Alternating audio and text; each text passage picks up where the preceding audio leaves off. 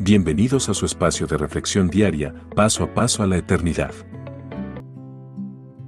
Dominio propio.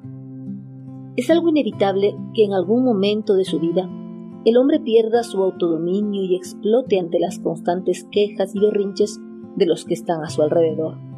Cuando eso ocurre, los hombres no miden el efecto negativo que le puede acarrear a su vida pronunciar palabras o tomar acciones en ese estado de ira o enojo pues la ira y el enojo generalmente nublan por completo el buen juicio que tienen las personas.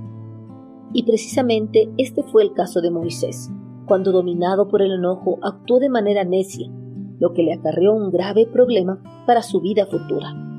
Este hecho lo encontramos en el libro de los Salmos, capítulo 106, versículo 33.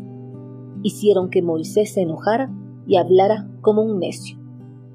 Estar al frente del liderazgo del pueblo hebreo no fue una tarea fácil para Moisés, ya que este pueblo era difícil de manejar.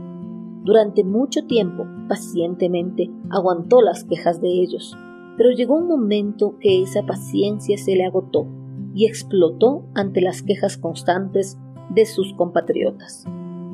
En esa ocasión, el pueblo hebreo se había quejado por la falta de agua en Cádiz, Moisés transmitió esa queja a Dios y el Señor le ordenó que hablara a la peña para que de ella el agua fluyera como manantiales.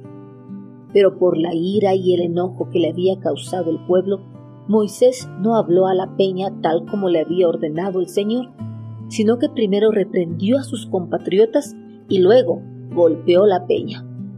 Por sus palabras airadas y acción desobediente, no santificó a Dios ante el pueblo, y el resultado fue que perdió el privilegio de introducir a su pueblo a la tierra prometida. Esto lo encontramos en Números capítulo 20 versículos del 1 al 13. Es fácil que un hombre en su ira ardiente pierda su autodominio y sea descortés y violento contra otros creyentes tal como lo fue Moisés.